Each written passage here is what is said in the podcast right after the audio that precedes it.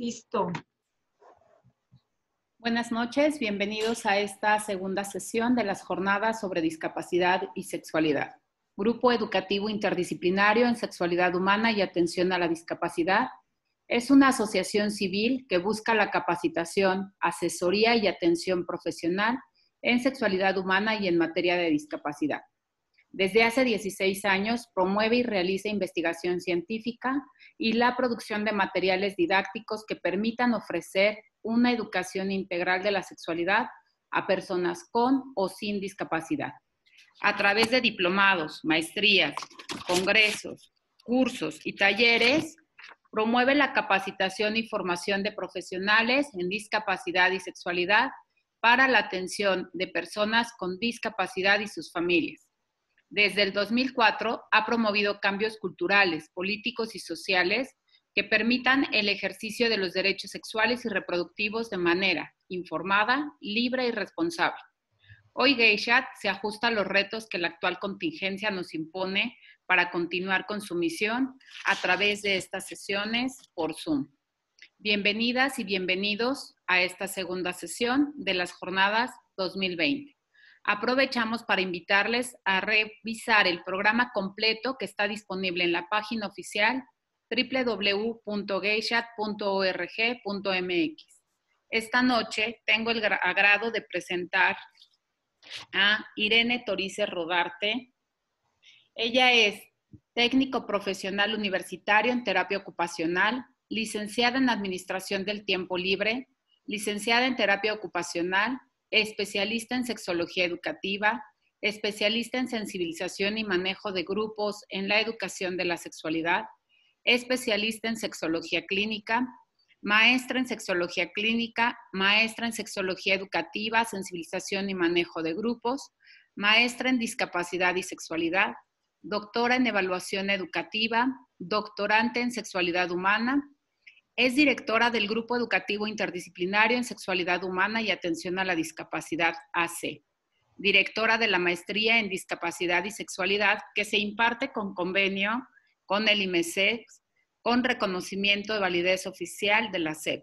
Directora académica del Diplomado Discapacidad y Sexualidad que se imparte en convenio con la Universidad Autónoma de México y con la Universidad Autónoma de Yucatán primera presidenta del Colegio Mexicano de Posgraduados en Sexología AC durante el periodo julio de 2016, octubre de 2018. Bienvenida, Irene. Eh, muchas gracias, Maribel. Pues eh, para iniciar la charla del día de hoy, hay algunas cifras que me gustaría compartirles. Eh, principalmente referidas al año 2019. La Organización de las Naciones Unidas, en noviembre del 2019, refirió que en México dos millones de mujeres fueron sometidas a algún delito sexual. De cada diez personas sometidas a algún delito sexual, nueve fueron mujeres y uno hombre. En 2018, 40.303 mujeres fueron violadas. 32.8% de adolescentes entre 15 y 17 años denunciaron haber sido agredidos sexualmente en su comunidad. De acuerdo al reporte 2019 de UNICEF denominado Panorama Estadístico de Violencia contra Niñas, Niños y Adolescentes en México, que contiene información proporcionada por el Sistema Nacional de Protección a Niñas, Niños y Adolescentes, refirió que el Instituto Nacional de Salud Pública, en la encuesta nacional de salud y nutrición, identificó que entre los 10 y 19 años, 10.3% de mujeres y 0% de hombres reconocieron haber sido víctimas de abuso sexual. El Censo Nacional de Procuración de Justicia Estatal del INEGI en 2017 refirió que entre los 0 y 19 años, de 18.889 denuncias, 81% correspondieron a mujeres y 19% a hombres. Ninguna de estas cifras corresponde a personas con discapacidad. La OCDE, en un comunicado del Senado de México publicado en agosto de 2019, refirió que México ocupa el nada honroso primer lugar mundial en abuso sexual infantil, al contar con 5.4 millones de casos denunciados ante las autoridades mexicanas anualmente. Con esta información nos introducimos al tema de hoy, prevención, identificación y notificación del abuso sexual infantil. Y empezaré por preguntar, ¿qué debemos entender por abuso sexual infantil?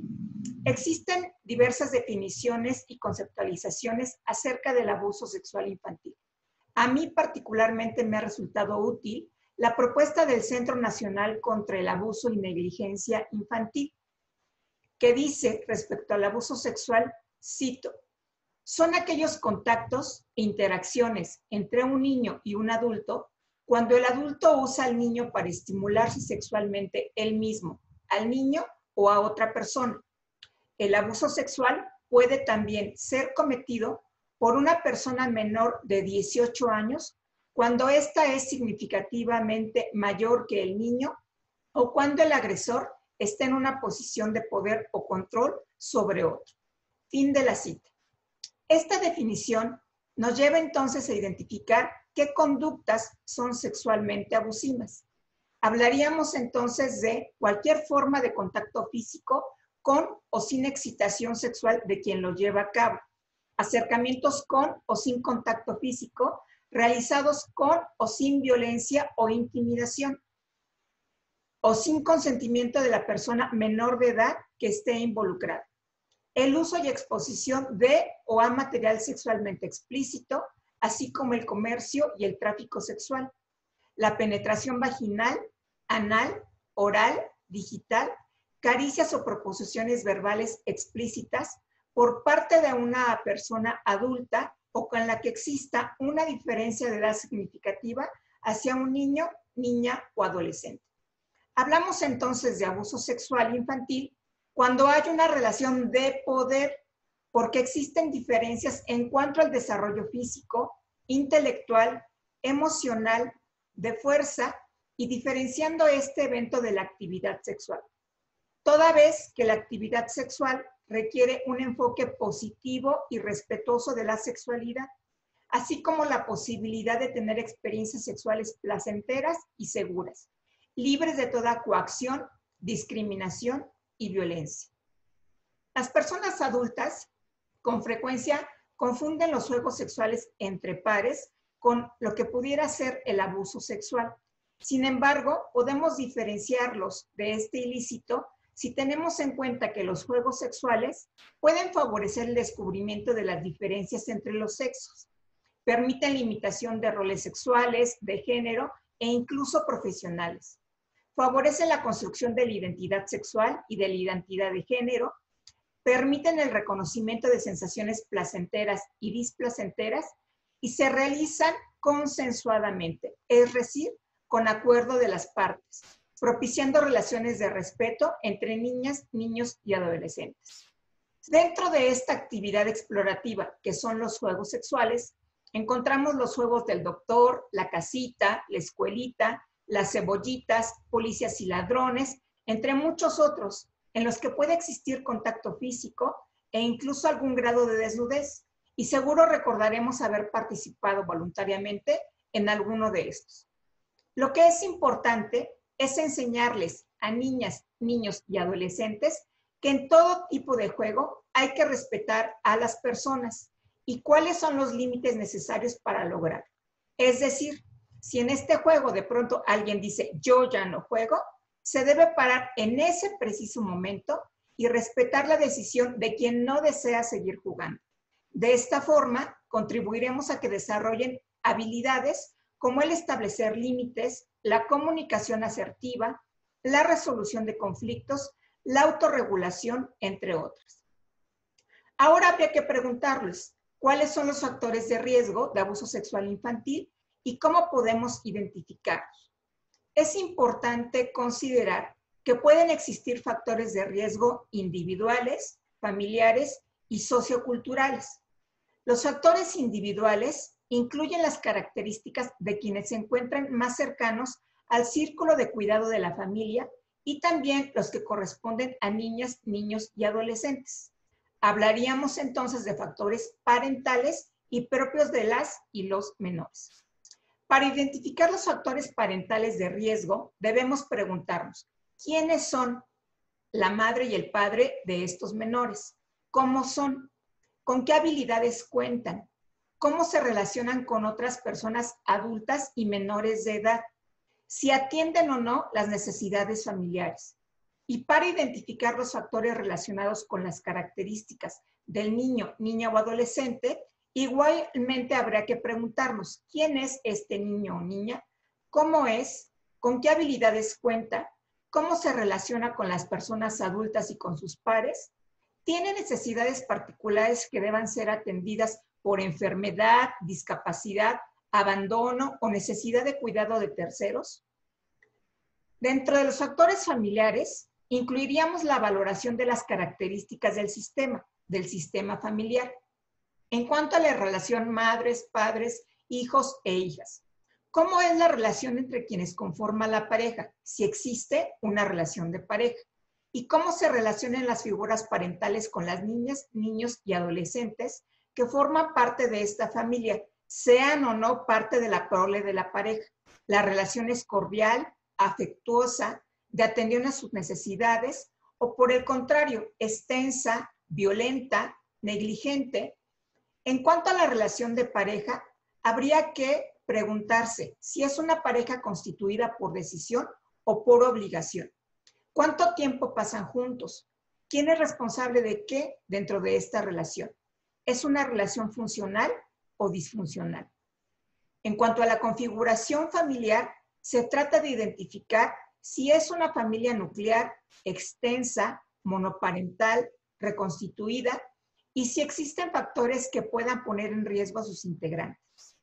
En cuanto al aislamiento social de la familia, hay que preguntarnos si existe ausencia de relaciones personales satisfactorias, falta de personas significativas de soporte, como pudieran ser familiares, amistades, grupos de apoyo, si existen diferencias culturales con el grupo mayoritario, si son producto de migración, si existen procesos degenerativos de la propia persona en situación de riesgo o en sus cuidadores primarios. Y dentro de los factores socioculturales incluiríamos lo correspondiente al contexto escolar o laboral, el cual representa el marco en el que se desenvuelven las familias y los posibles agresores. Es importante el análisis del contexto para identificar el riesgo de ocurrencia del abuso sexual y debe incluirse la evaluación del centro escolar o laboral, la historia de cada uno de estos centros, las condiciones físicas del inmueble, los programas de apoyo con que cuenta, la movilidad del personal, entre otros aspectos. Cuando consideramos las redes de apoyo, que de acuerdo a las mujeres son a nivel familiar y social, aquellos que se constituyen por los recursos materiales, afectivos, emocionales y de servicios que pueden movilizarse para afrontar situaciones de riesgo, como pudiera ser el apoyo para el cuidado de niñas, niños y adolescentes. Mediante las redes, las personas crean lazos entre sí para salvaguardarse. Los factores culturales son las formas y expresiones que caracterizan a una población específica y determinan su compromiso en el cuidado de niñas, niños y adolescentes, tales como la etnicidad, nivel educativo, género, religión, lengua, cosmovisión, arquetipos, creencias, costumbres y valores. Es importante identificar si alguno de estos factores puede poner en riesgo al colectivo infantil al que se presta un servicio o del que se tiene responsabilidad en la crianza. Entonces, el abuso sexual infantil, como podemos darnos cuenta, es resultado de la conjunción de diversos factores. No hay un factor causal único. Es importante trabajar y promover los factores de protección a la infancia y evaluar los riesgos añadidos en poblaciones con mayor riesgo, como pudiera ser la población con discapacidad, en situación de calle, en situación de abandono o con otros riesgos sin estigmatizarlos. A partir de estos indicadores, ¿cómo podemos entonces prevenir el abuso sexual infantil? Hablaríamos de tres niveles de prevención. La prevención primaria es aquella que se dirige a la población general cuando no ha ocurrido el abuso, lo cual favorece la detección oportuna en caso de que suceda. La prevención secundaria, que está dirigida a poblaciones en riesgo, lo que puede impedir que se incremente su vulnerabilidad. Y la prevención terciaria, que inicia cuando ha ocurrido el abuso y hay que desarrollar pautas de autoprotección, tratamiento y rehabilitación eficaz. Si es posible, la prevención terciaria incluye el trabajo con la persona agresora, particularmente, aunque no de forma exclusiva, si es alguien que pertenece a la familia de la posible víctima. La prevención y la atención no son intervenciones de una sola vía. En la medida en que se brindan acciones preventivas en cualquier nivel, debe garantizarse la atención de la persona que fue sujeto de abuso sexual. Todos los programas de prevención del abuso sexual infantil tendrían que centrarse en promover el buen trato a la infancia, la educación integral de la sexualidad, considerando no solamente a niñas, niños y adolescentes, sino también a las familias y a la comunidad, con un enfoque de derechos humanos y con perspectiva de género. Considerar, como ya se ha dicho, tanto la atención a la posible víctima como al posible agresor. Ahora, ¿qué requiere un programa de prevención del abuso sexual infantil? Requiere involucrar a la familia y otros actores sociales como el personal docente y de salud, cuidadores secundarios o terciarios, el apoyo y asesoramiento de profesionales en el campo de atención al abuso sexual infantil, considerando que la atención especializada puede dar resultados favorables en un tiempo más corto.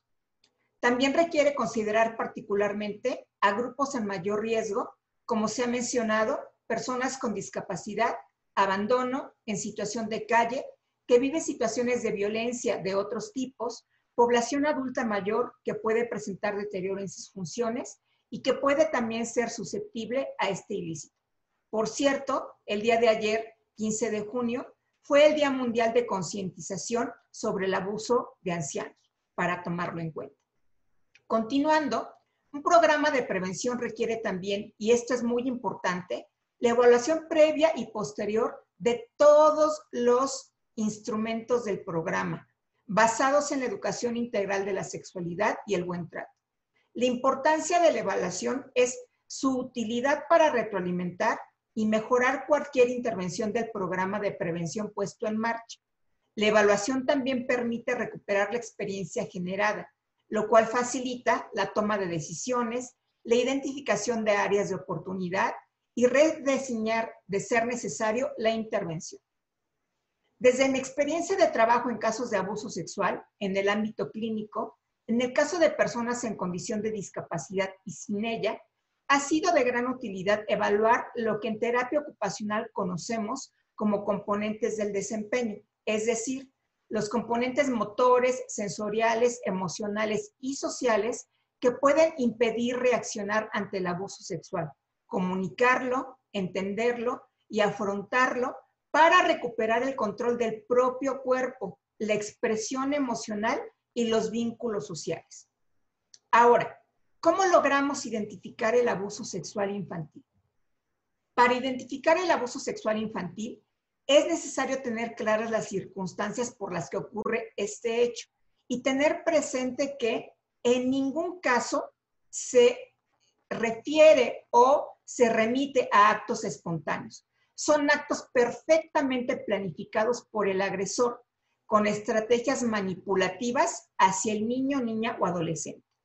Son situaciones progresivas, generalmente prolongadas, es decir, quien agrede se aproxima a la posible víctima poco a poco hasta ganarse su confianza y no abusa una sola vez, lo hace repetidamente y con frecuencia de varias víctimas. El ofensor culpa y responsabiliza a la víctima, presumiendo actos de seducción por parte del menor involucrado asumiéndose incapaz de cometer cualquier ilícito y sustentando este dicho con el testimonio de quienes le conocen y le creen imposible de poder cometer este hecho. Tener en cuenta también que es una experiencia cargada de violencia emocional. Entre más cercana sea la víctima a la persona agresora, la percepción de violencia puede ser mayor por la confusión que genera en el menor el reconocer el abuso cometido por alguien a quien ama y respeta. Dentro de los indicadores a considerar y que nos permiten identificar el abuso, tenemos indicadores físicos, emocionales, conductuales, ambientales y, por supuesto, sexuales. Cualquiera de estos puede presentarse de manera inmediata, es decir, cuando el abuso sexual prácticamente acaba de ocurrir, o de forma inmediata, cuando ha pasado algún tiempo antes de que la persona comunique el evento a una persona adulta o a una persona de la misma edad. Dentro de los indicadores inmediatos podemos identificar las ropas manchadas o ensangrentadas, incluso de líquido seminal, heces fecales u orina, la presencia de comezón, dolor, irritación, sangrado de órganos sexuales e incomodidad al caminar, como consecuencia del frotamiento, penetración o introducción de objetos en el ano o vagina. La presencia de infecciones de transmisión sexual en ojos, boca, ano, vagina, pene y que no tienen relación con una mala higiene al orinar o defecar o por el uso de pañales o toallas sanitarias. Hay infecciones sexuales que solo se transmiten por contacto sexual y ningún menor de edad tendría que presentarlas. El embarazo es particularmente frecuente en púberes y adolescentes que teniendo o no una relación de noviazgo, reconocen el embarazo como consecuencia de una relación no consensuada, es decir, de un abuso sexual. Dentro de los indicadores mediatos podemos identificar cambios en la conducta o en el estado de ánimo que pueden conducirles al aislamiento por miedo a estar cerca de algunas personas en lugares o situaciones que les recuerden el episodio de abuso.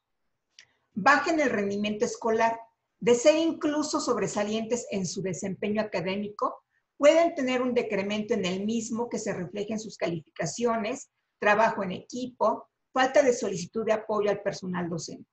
También pueden presentar conductas obsesivas, como el bañarse varias veces al día, cambiarse de ropa constantemente, lavarse las manos, la cara, el cuello o cualquier parte de su cuerpo que pudiera haber sido tocada por el presunto agresor. Una necesidad de mantener el orden y de organizar las tareas propias y también las de otras personas. Puede haber alteraciones del sueño y de la alimentación, Puede haber hipersomnia, es decir, un deseo imperativo de dormir, o insomnio, dificultad para conciliar el sueño. Hiperfagia, muchas ganas de comer o una negativa a alimentarse. También pueden presentarse problemas de salud físicos, emocionales, que pueden ser reales o sin causa aparente. Aquí es muy importante tener claro que la persona que vivió el abuso realmente se siente enferma y puede ser un grito de ayuda que es importante escuchar. Ahora, ¿qué factores del abuso sexual pueden interferir en el desarrollo infantil y adolescente? Primero que nada, la duración, frecuencia y tipo de abuso. No es lo mismo que el abuso ocurra una sola vez a muchas ocasiones o que haya sido un hecho sin otro tipo de violencia a un evento con una carga importante de violencia física, verbal o de otra índole, además de la sexual. Las características de personalidad de la posible víctima. Entre menos sean los componentes del desempeño, las habilidades socioemocionales y en consecuencia sea más difícil para la víctima hablar del evento por una autoestima poco nutrida, resistencia a pedir ayuda, culpa o por una sensación de omnipotencia, la identificación y acompañamiento puede demorarse y el impacto en el desarrollo integral hacerse más evidente. La edad de la persona agresora y la víctima. Entre mayor sea la diferencia de edad, el impacto en el desarrollo suele ser más importante. La sensación y realidad de indefensión e impotencia, cuando hay una diferencia de poder significativa, suele incrementar los efectos negativos en el desarrollo. También influye la identidad, ejecución y motivación de la persona agresora como se ha dicho, la cercanía de la persona agresora con la posible víctima, la forma en que ocurrió el evento y las razones por las que ocurrió este hecho pueden atentar significativamente con el sano desarrollo de quien ha experimentado abuso sexual. El número de agresores involucrados es también un factor que puede afectar el desarrollo. Los abusos tumultuarios pueden hacer más difícil entender la situación. El evento suele confundir a la víctima y en consecuencia alterar, por ejemplo, su capacidad de procesar información. La influencia del entorno en la posible víctima. Las respuestas escandalosas por parte de la familia, del centro escolar o de cualquier institución en que se tenga conocimiento del ilícito pueden llevar a la revictimización, despersonalizando a quien ha sido sujeto de abuso, convirtiéndolo en el objeto identificado. Estas respuestas en nada contribuyen a la salvaguarda y atención inmediata de la posible víctima. Influye también la implicación de la posible víctima en un proceso penal. Denunciar no es una decisión sencilla. Es importante considerar los pros y contras existentes, como la falta de personal especializado, si hablamos de personas con discapacidad, que requieren, por ejemplo, de intérprete de lengua de señas mexicana, el cambio de responsables de seguimiento al caso, las citas en horarios escolares y muchos otros factores que rompen la rutina del menor y pueden hacerle sentir poco importante para quienes debieran brindarle protección. Y en este sentido, ¿qué ocurre con aquellas niñas, niños y adolescentes que no reciben atención especializada? La Comisión de Derechos Humanos del Distrito Federal considera sobrevivientes de abuso sexual infantil a adolescentes y personas adultas que experimentaron abuso sexual durante la niñez independientemente de quién o quiénes hayan sido los abusadores y que no hayan recibido psicoterapia específica, que pudiera ser el caso de algunas de las personas que el día de hoy estamos reunidas. ¿Cómo actuar entonces para notificar los casos de abuso sexual infantil? La actuación para la notificación del abuso sexual debe estar englobada dentro de los planes generales de centros de atención a niñas, niños y adolescentes es necesario establecer un protocolo de atención en cada institución. El protocolo debe atender a las necesidades particulares de la población beneficiaria de ese centro. Por tanto, no existe un protocolo universal de actuación y es importante tenerlo presente. Es indispensable incluir en los contenidos del programa anual de trabajo aspectos relativos a la prevención del abuso sexual, como se ha dicho reiteradamente, centrados en el buen trato. Es fundamental cuando un niño, una niña o adolescente revela a una persona adulta que está siendo víctima de abuso sexual, no perder de vista la responsabilidad que se tiene de atender y notificar de inmediato el hecho, considerando en primer término los procedimientos de intervención y a la vez tomando las medidas necesarias para salvaguardar la integridad del menor. ¿Cuáles son estas medidas de salvaguardia? Investigar qué ocurrió, dónde ocurrió, cómo ocurrió, quién presuntamente cometió el abuso. Creerle a la persona sin importar su edad. La confianza es primordial para salvaguardar la integridad de quien denuncia el hecho y reconocer el valor que tuvo la persona al comunicarlo, independientemente de la edad de quien notifica el evento. Evitar el contacto de quien abusa con la víctima es esencial. Enfrentar al victimario con la posible víctima constituye en sí misma una forma de violencia y de intimidación, por lo que es necesario evitarlo.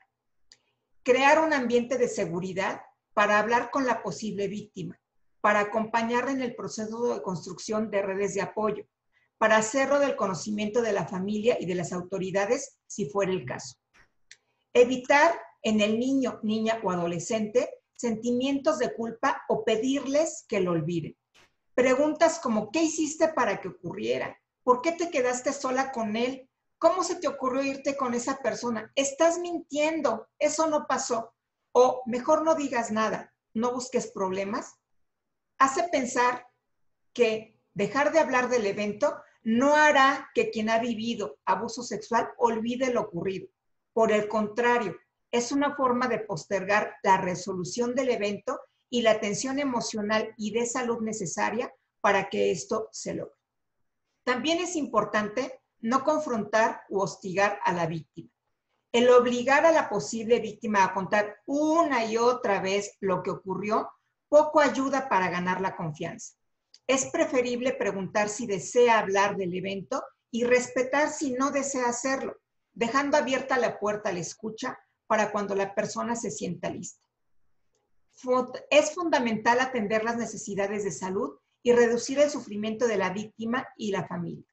Atender las necesidades tanto físicas como emocionales es primordial, particularmente si existe el riesgo de embarazo, de infecciones de transmisión sexual o si existen lesiones físicas graves en la presunta víctima. No perdamos de vista que también la familia está en el proceso de entender lo que ocurrió, está en proceso de duelo. La falta de atención a sus necesidades puede entorpecer el acompañamiento a quien ha sido víctima de abuso sexual. Y ante la denuncia, también es necesario el apoyo terapéutico. El acompañamiento a quien vive una situación de abuso por parte de cualquier institución no concluye cuando se realiza la denuncia ante las autoridades. Es necesario dar seguimiento al proceso, saber cómo se está sintiendo la persona durante el mismo, en qué le ha beneficiado y si le ha perjudicado, si desea continuar el mismo o no y cuáles son sus razones. Para terminar, es importante para mí invitarte a motivar. La sensibilización es fundamental en la intervención en casos de abuso sexual, ya que esto ayuda a modificar falsas creencias. Invitarte a intervenir. Además de la obligación moral deontológica, existe en todas y todos nosotros la obligación legal de notificar, intervenir en casos de riesgo o sospecha de abuso y también de abuso sexual confirmado. Dar seguimiento. La intervención requiere actuar según los distintos factores de riesgo existentes y a lo largo del tiempo.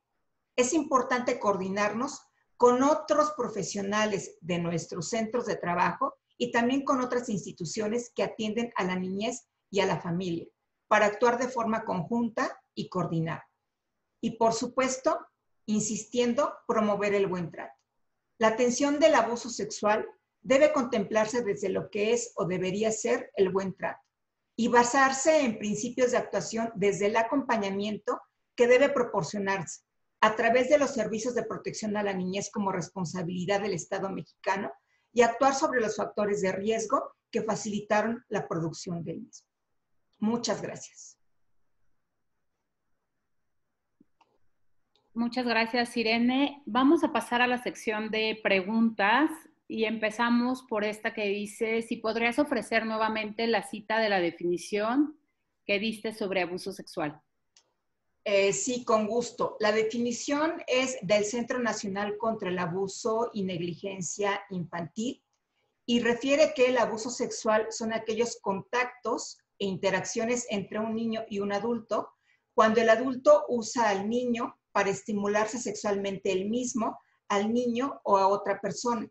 El abuso sexual puede también ser cometido por una persona menor de 18 años cuando ésta es significativamente mayor que el niño o cuando el agresor está en una posición de poder o control sobre otro. Gracias. Otra de las preguntas es, si una niña de 5 años se frota la zona genital con algún peluche o con la mano, ¿se podría sospechar de abuso sexual? No necesariamente, ya que a esta edad es común que niñas y niños estimulen con juguetes sus órganos sexuales o utilizando el borde de una mesa o una silla e incluso frotándose contra el cuerpo de otra persona.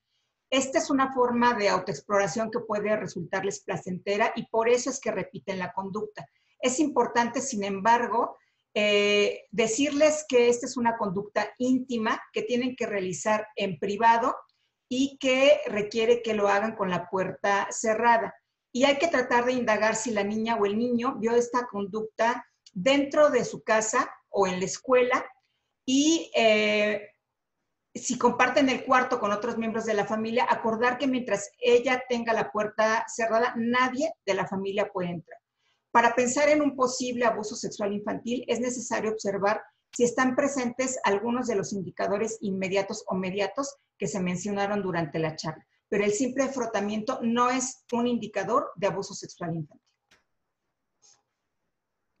Gracias. ¿Podrías eh, comentarnos cuál es la diferencia que hay entre abuso sexual y violación? En cuanto a la atención de la víctima o que la víctima requiere, no hay ninguna diferencia. Sin embargo, para legalmente, para que se considere violación, tiene que realizarse la cópula o introducción del pene o cualquier objeto en la vagina o el ano de la víctima, de acuerdo a lo que refiere el Código Penal Federal, que su última reforma fue en enero de este año. El abuso sexual, de acuerdo a este mismo código, se refiere a cuando se obliga a una persona a ejecutar actos sexuales sin el propósito de llegar a la cópula, entendiendo por actos sexuales desde el Código Penal Federal los tocamientos o manoseos corporales obscenos o los que representen actos explícitamente sexuales o obliguen a la víctima a representarlos, que sería el caso, por ejemplo, de utilizar a los menores para la pornografía. También se considera abuso sexual cuando se obliga a la víctima a observar un acto sexual o a exhibir su cuerpo sin su consentimiento. En ambos casos es importante también tener en cuenta que se incrementa la pena o la sanción dependiendo de la edad de la persona y su capacidad de comprender el hecho y el significado del mismo.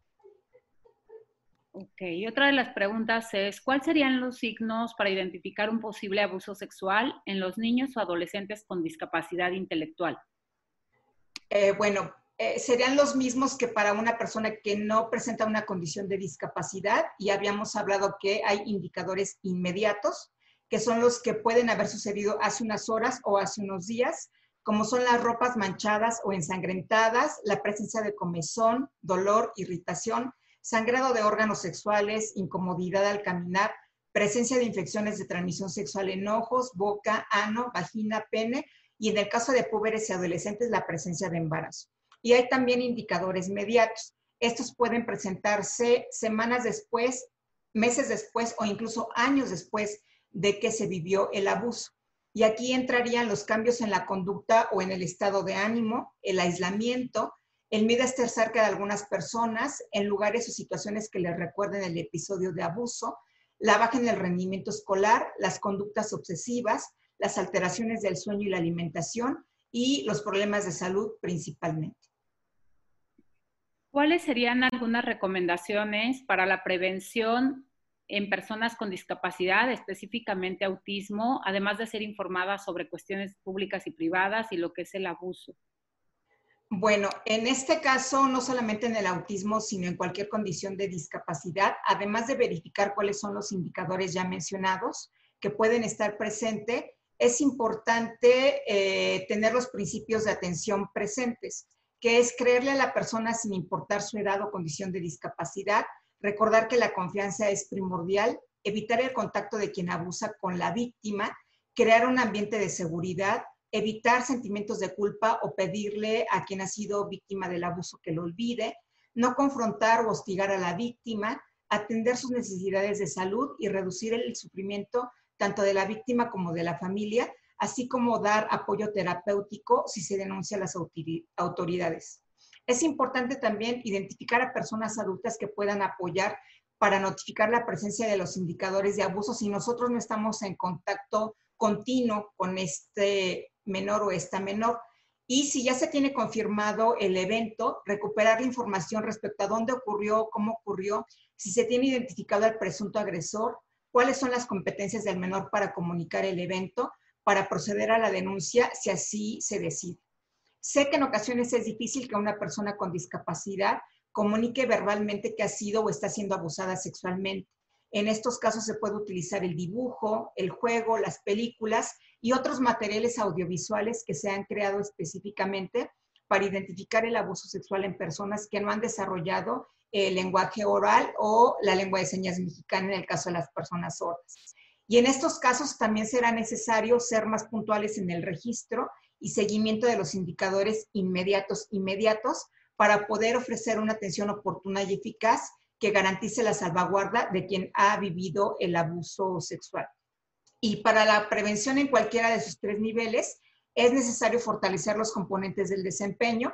Ya se había mencionado los componentes motores, que pueden ser los arcos de movilidad, la fuerza muscular, la funcionalidad, que tiene a nivel motor la persona, los eh, procesos sensoriales, como eh, puede ser em, las relaciones visoespaciales, los reflejos, la sensibilidad, los de tipo cognitivo, como puede ser su capacidad de comprensión, su capacidad para resolver problemas, el manejo del tiempo, los procesos emocionales, como puede ser los comportamientos para enfrentar problemas, su autoestima, su autoidentidad, su autocontrol, y los sociales, que básicamente será la interacción individual y grupal o en pares, que pueden impedir reaccionar entre el abuso sexual, comunicarlo, entenderlo y afrontarlo para recuperar el control del propio cuerpo, la expresión emocional y los vínculos sociales. Bueno, otra de las preguntas que nos hacen es, a grandes rasgos, ¿cómo sería abordar un abuso sexual infantil desde la perspectiva de género? Eh, bueno, a través de este modelo, niñas, niños y adolescentes identifican estereotipos y desigualdades que están relacionadas con actos violentos de los que pueden ser partícipes de diversas formas, incluyendo el ser víctimas de abuso sexual. La intervención se fundamenta en la idea central de que todas las personas, mujeres y hombres, son capaces de cambiar y trabajar a favor de una convivencia sin violencia en su entorno familiar, escolar o dentro de la comunidad. En la medida en que la población en mayor riesgo de abuso sexual transforma sus creencias y acentúa su capacidad para asumir una postura corporal, comunicativa y de conducta frente a sí misma y frente a otras personas, donde deja claro que no se asume como responsable de la violencia de la que fue objeto o puede ser objeto, le es posible construir relaciones de respeto y establecer límites claros, una comunicación asertiva, ser una persona solidaria, comprometida con su desarrollo personal, entre otras competencias que puede desarrollar. Bueno, nos preguntan, dice, se habló de penetración digital, ¿a qué se refiere? Eh, la penetración digital se refiere a la introducción de los dedos en el ano o la vagina o incluso dentro de la boca si tienen una intención de abuso sexual al menor. Otra de las preguntas que nos hacen es si ha pasado más de medio año que ocurrió el abuso sexual a una mujer con discapacidad intelectual, ¿aún se puede denunciar o esto depende del Código Penal de cada estado? Bueno, el pasado 26 de febrero, durante la décima quinta reunión ordinaria de la Comisión de Justicia de la Cámara de Diputados, se aprobaron nueve dictámenes para reformar el Código Penal Federal con la finalidad de que los delitos sexuales contra menores de edad eh, prescriban hasta que la víctima cumpla 30 años. Previo a esta reforma, los delitos sexuales prescribían cuando la persona cumplía la mayoría de edad. Eh, es importante también decir que no todos los delitos sexuales se persiguen de oficio. Los delitos contra los derechos reproductivos son los únicos que se persiguen de oficio, como es el caso de la esterilización forzada o impuesta. En cuanto a los delitos sexuales, a excepción de los que se señalen en el, Código Penal Federal o Estatal, que se persigan por querella de la parte ofendida, familiares, cuidadores o tutores, prácticamente ninguno se persigue de oficio. Ahora, para que esto nos quede más claro, a los delitos que el Ministerio Público debe perseguir por el simple hecho de que tenga conocimiento de estos, es a los que se les llama delitos que se persiguen de oficio. Otros solo se pueden perseguir si la parte afectada, es decir, la víctima, le solicita al Ministerio Público que los persiga. A esta petición es a lo que se le llama querella. Y entre estos está el abuso sexual infantil.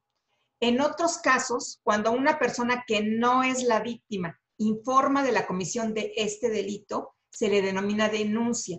La notificación del abuso sexual y violación por parte de quien ostenta la guardia y custodia de una persona menor de edad entraría en este supuesto. Las diferencias en los códigos penales estatales efectivamente pueden marcar una diferencia significativa en cuanto a la tipificación del delito y la pena que se imponga al presunto agresor. El Código Penal Federal, sin embargo, aplica a toda la República Mexicana para los delitos de orden federal. Este no es el caso de todos los delitos sexuales. El único delito que entra como delito federal es el tráfico y el turismo sexual de niñas, niños y adolescentes. Y sí, aún existen diferencias en los códigos penales de cada estado en cuanto a definiciones y penas. Sin embargo, en razón de lo establecido en la Convención sobre los Derechos de las personas con discapacidad, la Convención sobre los Derechos de la Niñez, la Convención sobre la Eliminación de todas las formas de discriminación contra la mujer y otros tratados internacionales, la legislación nacional y todos sus documentos rectores deberían ya en este momento estar armonizados para garantizar la protección de los derechos humanos y el interés superior de la niñez. Así es que podría apelarse la sentencia para que el delito de abuso sexual o de violación sea juzgado garantizando el beneficio máximo para la posible víctima. Bueno, uno de los comentarios dice, imperante la elaboración de protocolos de actuación en el sistema de justicia, ¿tienen una metodología específica? Eh, sí, como había yo mencionado hace unos momentos, los protocolos no son universales, tendrían que realizarse para cada institución y, e incluso para cada eh, grupo de población específico. Voy a tratar de explicar. Los protocolos de actuación en casos de delitos sexuales deben responder a varias preguntas e incluir al menos los siguientes apartados. La primera pregunta sería en dónde se va a llevar a cabo este protocolo. Y esto tendría que definirse por la institución, la dependencia en donde el protocolo va a aplicarse. La presentación del protocolo respondería a la pregunta de ¿para qué? ¿Para qué creamos este protocolo? ¿Qué es lo que va a atender y a quiénes está dirigido? La introducción incluiría eh, responder a la pregunta ¿cómo se fundamenta este protocolo? que sería eh, anotar cuál es el paradigma profesional del que parte el protocolo, cuáles son los modelos o teorías en los que se fundamenta la atención, cuáles son los marcos de referencia derivados de los modelos que se incluyeron para crear este protocolo. Tendría también que incluirse un glosario de términos, de tal forma que toda persona que lo lea entiende el significado de los principales conceptos. Hay que incluir también los objetivos tanto generales como específicos de este protocolo de actuación o de intervención. El marco normativo, que se refiere a las leyes, tratados, acuerdos, reglamentos, a nivel nacional, a nivel comunitario y a nivel local o institucional, si fuera el caso de los reglamentos. También habría que responder a quién beneficia el protocolo y aquí tendríamos que exponer quién es la población diana o objetivo incluyendo la intervención con colectivos que presentan necesidades particulares, como es el caso de las personas con discapacidad en situación de calle o en situación de abandono. ¿Hacia dónde se van a orientar las acciones? Respondería qué, cómo y cuándo cada persona involucrada en el proceso hará qué. Y tendría que diseñarse un diagrama de flujo para tener visualmente presente todas estas acciones, el plan de actuación de cada uno de los actores con sus objetivos, contenidos a desarrollar y actuación específica de cada miembro del personal, así como la referencia de instituciones de apoyo para eh, sostener o sustentar este protocolo y si se contemplan intervenciones grupales, también eh, definir claramente cómo se llevarían a cabo. Debe incluir el protocolo también una evaluación de la actuación y respondería a las preguntas, ¿quién hará esta evaluación? ¿Cómo se hará? ¿A quién se rendirán cuentas? Y cómo es un protocolo que está basado en modelos y marcos de referencia, hay que incluir la bibliografía bajo la cual se sustenta el protocolo y también los anexos, en donde se incluirían los instrumentos de evaluación, los formatos de notificación, notas informativas, actas de hechos o lo que se considere desde la institución necesario para poder tener perfectamente armado este protocolo y que no haya ninguna fuga de información en ningún momento de la eh, aplicación del mismo.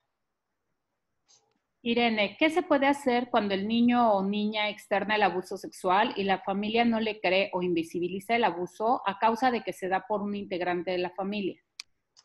Bueno, en estos casos es posible presentar una denuncia civil en las agencias especializadas en delitos sexuales, que también se conocen como denuncias públicas, el Sistema Nacional para el Desarrollo Integral de la Familia, mejor conocido como el DIF, el Sistema Nacional de Protección Integral de Niñas, Niños y Adolescentes, eh, conocido como CIPINA, o si el niño a niña asiste a algún plantel escolar, puede hacerse de conocimiento el hecho al personal directivo de la institución para que actúe conforme lo establece el protocolo de actuación para casos de maltrato y abuso sexual infantil de la Secretaría de Educación Pública. Irene, ¿consideran que la falta de expertos en discapacidad limita la posibilidad de denuncia del abuso sexual? Por ejemplo, estos consultorios inaccesibles o que el médico no sepa lengua de señas mexicanas que está muy relacionada con otra pregunta que nos hacen sobre eh, la interpretación en estos temas tan íntimos. Eh, bueno, en casos de abuso sexual es muy importante brindar a personas con discapacidad todos los apoyos que les sean requeridos para poder garantizar su atención oportuna a todas sus necesidades, tanto de salud física como de salud emocional y durante el proceso de atención sexológica. En todos los casos, uno de los apoyos puede ser la presencia de un intérprete de lengua de señas mexicana. Y en estos casos, lo que se firma es un acuerdo de confidencialidad y por parte de las familias o de la persona con discapacidad se solicita la firma del consentimiento informado para poder garantizar que la atención se dé en un marco de respeto a los derechos y las necesidades de la posible víctima. Cuando una persona con discapacidad intelectual requiere apoyos permanentes, no es capaz de decidir sobre su derecho a la atención en caso de abuso sexual, ¿lo pueden hacer sus padres o cuidadores principales? Eh, sí, de hecho, cuando se trata de menores de edad con discapacidad intelectual o con cualquier otra condición de discapacidad, habitualmente son las familias o prestadores de servicios de salud o de educación quienes refieren a estos menores, a estas menores para la identificación, confirmación del abuso y su inmediata atención. Y eh, yo diría que la capacidad de decisión en personas con discapacidad intelectual es relativa si son capaces de decidir qué quieren o qué no quieren comer, qué ropa se quieren poner, pueden decidir sobre su atención en casos de abuso sexual.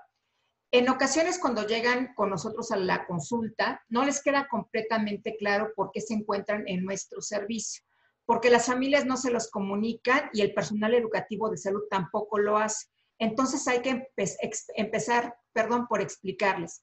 Decirles que una de las razones es porque es importante que nadie vuelva a tocar su cuerpo sin su consentimiento y también que la decisión de seguir asistiendo a las sesiones es solo suya, que es un espacio en el que podemos hablar de lo que le pasó, es decir, del abuso sexual, pero también podemos hablar de otras cosas que le parezcan importantes.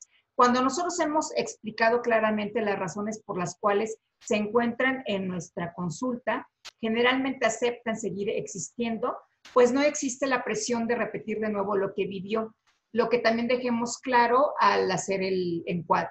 En estos casos se trabaja de manera coordinada con la familia y si es necesario con la escuela o el centro donde recibe otros apoyos para poder garantizar el beneficio máximo de la atención para resolver el abuso sexual. Irene, ¿qué opinas de la profesionalización de la educación de la sexualidad? Y comentan si Geisha cuenta con algún curso para capacitarnos, para capacitarlos más en el tema como profesionales de la salud. Eh, bueno, la profesionalización es fundamental en este tema y yo me iría por dos vertientes. La primera, contar con formación especializada en discapacidad y sexualidad si se va a trabajar con población con discapacidad y la segunda, contar con formación en atención al abuso sexual infantil. El contar con formación de licenciatura, por ejemplo, en algún tipo de psicoterapia o en cualquier otro tipo de formación de licenciatura, no garantiza que se tengan los elementos para atender al abuso sexual o la sexualidad de personas con discapacidad. Existe entonces la necesidad de seguir formándose y actualizándose en aquellas ramas del conocimiento que permitan una atención más integral a la población que prestamos nuestros servicios. Atender el abuso sexual no es una tarea sencilla. Puede ser difícil desde lo que escuchamos de quien ha vivido el abuso y de sus familias. También es difícil desde la experiencia personal. Las historias de abuso a veces pueden hacernos caer en cuenta que en algún momento fuimos víctimas de este ilícito. Incluso el tomar un curso sobre abuso sexual como el del día de hoy puede llevarnos a rememorar esta experiencia. Es posible que no sea nuestro interés formarnos para la atención a la sexualidad de personas con discapacidad. Y respondiendo a la segunda pregunta, en Geisha tenemos una amplia cartera de cursos, talleres y diplomados que también incluyen la atención a otras poblaciones, como es el caso del Diplomado en Sexualidad Infantil y Adolescente. La información de toda nuestra oferta académica la pueden consultar, consultar en nuestra página www.geisha.org.mx. Bueno, por último, nos preguntan si hay o ha habido alguna vinculación entre GEISHAT y CIPINA, que es el Sistema Nacional de Protección de Niñas, Niños y Adolescentes. Bueno, cuando se creó el sistema tuvimos un acercamiento con su titular. Sin embargo, en ese momento todavía no existía claridad de cuáles serían las funciones específicas que tendría y se nos remitió al DIP, en específico a la Dirección de Rehabilitación que todo lo quiere gratis. Por lo que decidimos acercarnos al CONADIS en el 2015, con quienes elaboró todo un proyecto de trabajo que inició con el simposio sobre derechos sexuales y reproductivos de las personas con discapacidad pero al cambio de su titular y al no haber un convenio firmado que permitiera dar continuidad a las acciones, aun cuando ya se, había destinado una partida presupuestal para formar en el diplomado en discapacidad y sexualidad a personas de toda la República Mexicana en las instalaciones del CONADIS, no pudo continuarse. Bueno, pues muchísimas gracias, Irene. Te agradecemos por esta eh, ponencia y por todas las respuestas a todas las inquietudes que tiene la gente que se ha conectado con nosotros. Queremos agradecer a Daniel Maya Ortega por eh, ser nuestro intérprete en lengua de señas. Y bueno, Geishat agradece las aportaciones que se puedan realizar que nos permiten con ello continuar con nuestra misión. Nuestra siguiente sesión será sobre conductas públicas y privadas en sexualidad los esperamos el siguiente martes. Buenas noches y que descansen. Hasta luego, buenas noches.